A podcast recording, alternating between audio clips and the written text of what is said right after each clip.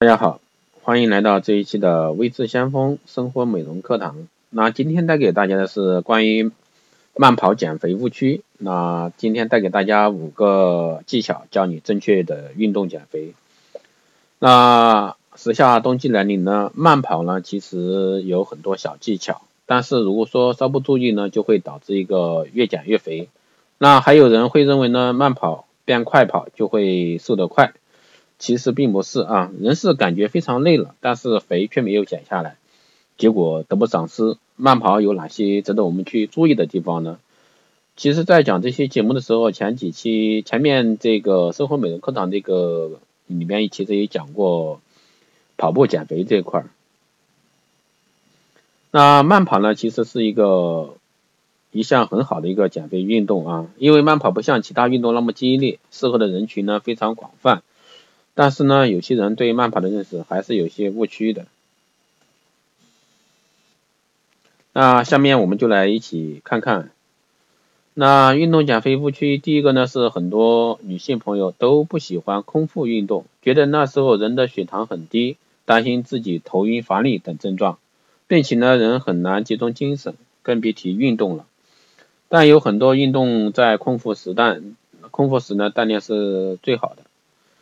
第二个呢误区呢是美国的一项研究证明呢，饭前一到两个小时空腹进行定量的漫步、跳舞、慢跑等都有助于减肥，还有呢有效的消除脂肪，消耗的热量呢也很少，而且更不会影响我们的一个健康。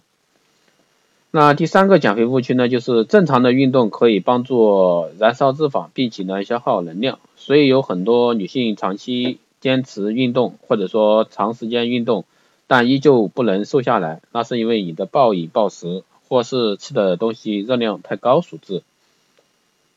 所以说我们在吃的方面也要需要注意一下。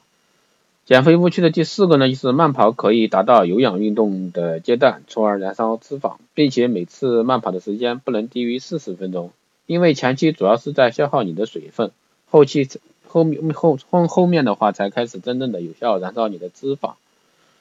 那第五个误区呢，就是运动越是剧烈就越容易瘦，这个观念是错误的啊。持久性的小强度运动才能达到真正的燃脂效果，而你运动量越大，反而脂肪消耗的比例越小，心率维持在一百到一百二十四才是最有效的一个减肥方法。所以说，在冬季，各位女性朋友在慢跑的时候呢，需要注意这些方面，那有助于你通过慢跑来达到一个减肥的目的。那慢跑呢？其实我们一定是做有氧运动啊，有氧运动才能达到一个减肥的目的。所以说，大家在慢跑的时候一定要注意这些方面的细节。那好的，这一期的生活美容课堂就是这样，谢谢大家的收听。那大家如果说有什么问题的话，都可以在后台私信留言，也可以加我微信四幺八七七九三七零四幺八七七九三七零，